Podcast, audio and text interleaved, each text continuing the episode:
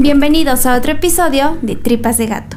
Si de historias aterradoras sobre hospitales hablamos, los psiquiátricos guardan muchas, y no precisamente por temas paranormales, sino por los tratos inhumanos que pacientes han llegado a sufrir, pues se sabe que la vulnerabilidad es un factor importante para que esto pase. Este es el caso del Hospital Psiquiátrico Aston Hall. El contenido de este podcast está basado en investigaciones públicas. Los datos que aquí se presentan pueden ser encontrados en carpetas de investigación de las autoridades o en bibliografía de libre acceso. Nunca se presentarán datos que vulneren la integridad de las víctimas. El Hospital Psiquiátrico Aston Hall vio la luz en 1930 en Derbyshire, en Reino Unido.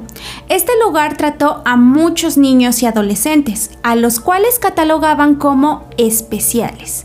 Pero estos menores en verdad padecían enfermedades? No. La mayoría de pacientes que estaban aquí eran internados por conductas que consideraban rebeldes. Cosa normal en la juventud, pero que en esa época se creía que esto podía corregirse internándolos en psiquiátricos. A su vez, el hospital servía como una especie de reformatorio, pues muchos menores no tenían o se habían quedado sin padres, y aunque se entendía que el lugar debía ser la terapia para que los menores se sintieran atendidos, la realidad era completamente distinta. Si de por sí ya se sentían abandonados, lo que vivieron dentro fue peor. Al principio las atenciones eran normales, pero con el paso de los días los pacientes fueron víctimas de malos tratos y más a manos del doctor Kenneth Milner. Esto se supo varios años más tarde gracias a las denuncias en su contra, así que el hospital se vio orillado a cerrar sus puertas en 1993. Tras el cierre del psiquiátrico, este quedó en total abandono, siendo motivo de leyendas por las noticias sobre abusos y violencia que ahí se vivió. Debido a esto, investigadores realizaron una expedición y mostraron al público fotografías del hospital que aunque estaba en malas condiciones por el abandono, eran evidentes las huellas de los malos tratos que recibieron los pacientes. Gracias a estas fotos, varios animaron a hablar sobre lo vivido.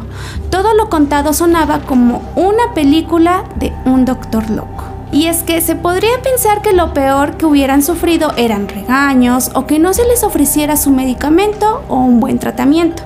Pero la realidad era otra, ya que varios pacientes se convirtieron en conejillos de indias. Así es, fueron motivo de experimentos.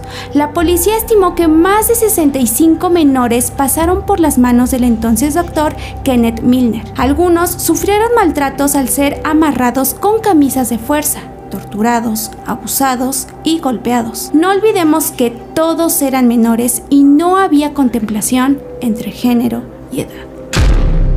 De los testimonios que se hicieron públicos está el siguiente. Una paciente que decidió permanecer en anonimato contó que todo comenzó cuando ella tenía 14 años y se había enterado de que era adoptada. Esta noticia le trajo problemas con su familia, ya que se sentía engañada. Su comportamiento cambió y comenzó a tener conflictos con la policía, hasta que la detuvieron e internaron en el hospital para reformarla. Aseguró que Kenneth tenía comportamientos raros y que la obligaba a quitarse la ropa para después ponerle una bata blanca y ahí es donde comenzaba el experimento, ya que le hacía preguntas personales mientras la inyectaba con un medicamento al que él llamaba suero de la verdad, hasta el punto de quedar semi inconsciente y sedada, perdiendo el control de sí misma en sus palabras. Recuerdo que era estar como borracha. Le decía, siento como si me hubiera tomado una botella de gin. Además, me acuerdo que le decía Feliz Navidad, doctor. Kenneth le dijo que lo que hacía era parte de su tratamiento y sumamente necesario para su intervención, con lo cual iba a estar mejor, pero los tratos así no lo hacían parecer, ya que los aislaban metiéndolos en cuartos fríos, oscuros y con un colchón en el piso. Si se resistían, eran sometidos a la fuerza. Lo grave de todo esto es que ella y otros menores no padecían de ninguna enfermedad mental, pero su estadía ya les estaba ocasionando traumas. Después de esta terapia, el doctor llevaba una bitácora donde plasmaba todo lo que veía en sus pacientes y cómo era la evolución. Pero ¿qué era el suero de la verdad y en qué consistía dicha terapia? El suero o medicamento que se les daba era a mitad de sodio considerado una droga derivada del ácido barbitúrico. También se le conoce como droga de la verdad, ya que genera que la persona en cuestión pierda el control sobre ella y quede en un estado vulnerable donde se le puedan implantar recuerdos no vividos o hacer que diga cosas que no ha realizado, lo cual es considerado tortura. Y hay que tener en cuenta que este método está prohibido por las autoridades. Todo esto había sido creado como un tratamiento de emergencia para soldados en estado de shock en la Segunda Guerra Mundial. Los efectos eran fuertes y favorables, así que la práctica pasó a ser conocida como narcoanálisis. El objetivo era que los soldados dejaran de reprimir recuerdos de la guerra, causándoles parálisis física y hasta depresión. Una vez tomado el suero, se lograba que el soldado explotara depurando sus recuerdos para que al final le hicieran olvidarlos suplantándole otros. Este proceso era muchísimo más rápido que una psicoterapia tradicional, pues así los soldados podían seguir en combate sin dejar pasar mucho tiempo. En un principio el tratamiento lo vieron positivamente pero después se dieron cuenta que esto podía ser un arma dominante, así que poco a poco se dejó de poner en práctica, pero hubo médicos y hospitales que siguieron empleándolo, como el Aston Hall. Se dice que el doctor Kenneth justamente comenzó a aprovecharse de la vulnerabilidad de sus pacientes y sobre todo de las mujeres, ya que algunas señalaban haber sido abusadas por el doctor y que por si esto no fuera suficiente, se sentían como animales al ser un objeto de estudio. Después se supo que el doctor tenía un fuerte interés por descubrir el pasado de los pacientes, asegurando que todos podían haber sufrido de abuso, y eso explicaría su comportamiento rebelde, pero su obsesión por descubrir llegó a tal grado que comenzó a poner recuerdos relacionados con abusos que los pacientes jamás habían vivido. Se dice que esto lo hacía porque quería demostrar que su tratamiento era el mejor. Y justo eso es lo que Sandra, otra de las víctimas, expuso. Aseguraba haber sido víctima de recuerdos suplantados a manos de Kenneth, ya que le habían hecho creer que había sido víctima de su padre. Incluso el doctor le dijo. Finalmente llegamos al fondo del asunto. Fuiste un hueso duro de roer. En cuanto se enteró del supuesto abuso, quedó traumada y culpó a su padre, pero al mismo tiempo no recordaba este suceso. El misterio se incrementó cuando su familia demostró que Sandra había estado bajo el cuidado de su madre desde pequeña y que cuando veía a su padre siempre estaba acompañada de alguien. No había oportunidad para dicho abuso. Agregó lo siguiente. Se me ocurrió que quizá esto solo ocurrió en el tratamiento y por 51 años he estado acusando a mi padre de hacer algo que no hizo. Y lo peor de todo es que si no pasó, tendré que pasar el resto de mi vida sabiendo que yo le dije a todo el mundo que lo había hecho. Otras de las acusaciones de víctimas fueron las siguientes. Trevor comentó que había sido internado por mala conducta porque simplemente se negaba a pertenecer a un orfanato al haberse quedado sin padres. Lo llevaron por la fuerza al hospital con tan solo 15 años e inmediatamente se había convertido en un conejillo de indias para el doctor. Él dijo que en un principio había sido avisado sobre el tratamiento que recibiría, solamente un par de veces llamándolo narcoanálisis, pero al final este tratamiento se había convertido en una terapia dolorosa de cuatro veces a la semana y si se negaba a cooperar sería castigado y amarrado. Bárbara, otra de las víctimas, dijo lo siguiente. La verdad es que éramos juguetes humanos, éramos un pedazo de carne con quien jugar a puerta cerrada. Y este hombre, este monstruo, se suponía que nos estaba protegiendo.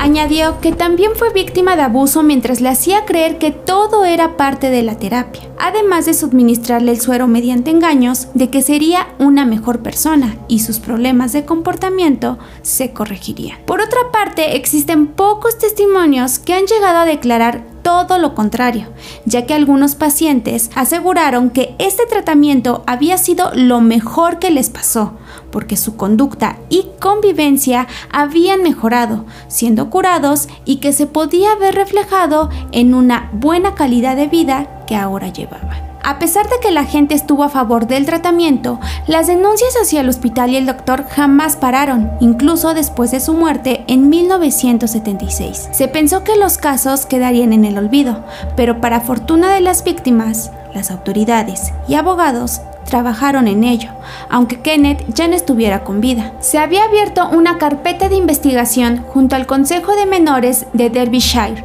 para esclarecer qué es lo que había pasado en dicho psiquiátrico. La policía obtuvo un total de 115 declaraciones de testigos, de las cuales en 77 hubo delitos tipificados. Tras estos informes, las víctimas que pedían justicia y compensación ante el Departamento de Salud lo lograron en 2019, cuando se les indemnizó gracias principalmente a la ayuda de la abogada Diana Collins, quien añadió algo importante para tener en cuenta. Aunque muchos sobrevivientes pueden estar decepcionados de que no se presente ningún proceso penal, siempre es importante denunciar cualquier abuso que haya ocurrido, por mucho tiempo que haya pasado. Los abusadores tienen que darse cuenta de que no están despejados simplemente por el paso del tiempo.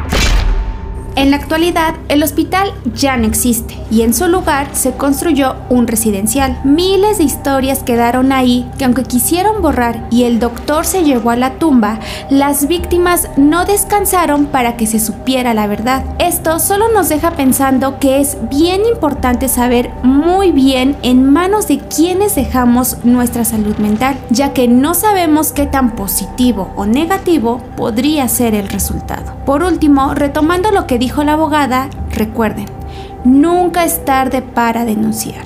Este fue el caso del Hospital Psiquiátrico Aston Hall.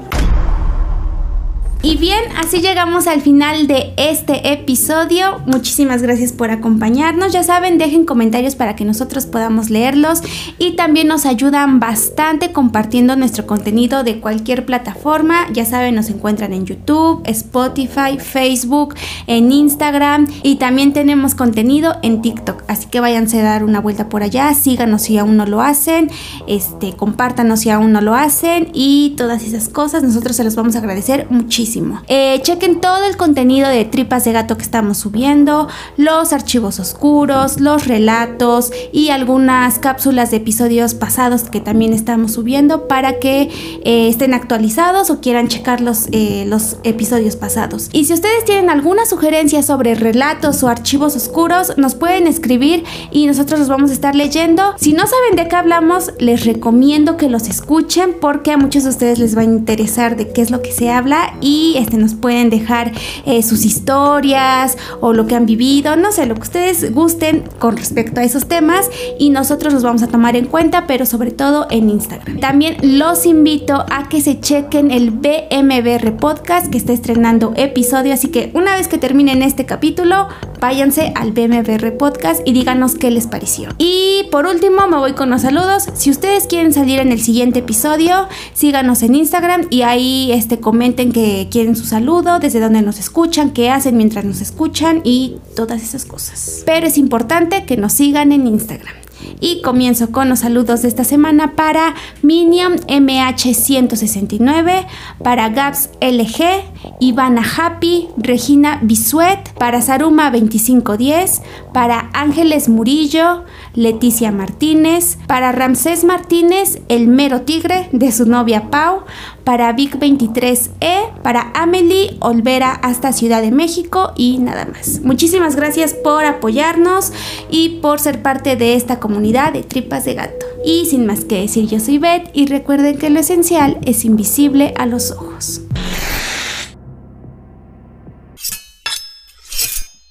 De Gato es una producción de dientes de machete. Los podcasts son chidos, pero rifan más aquí.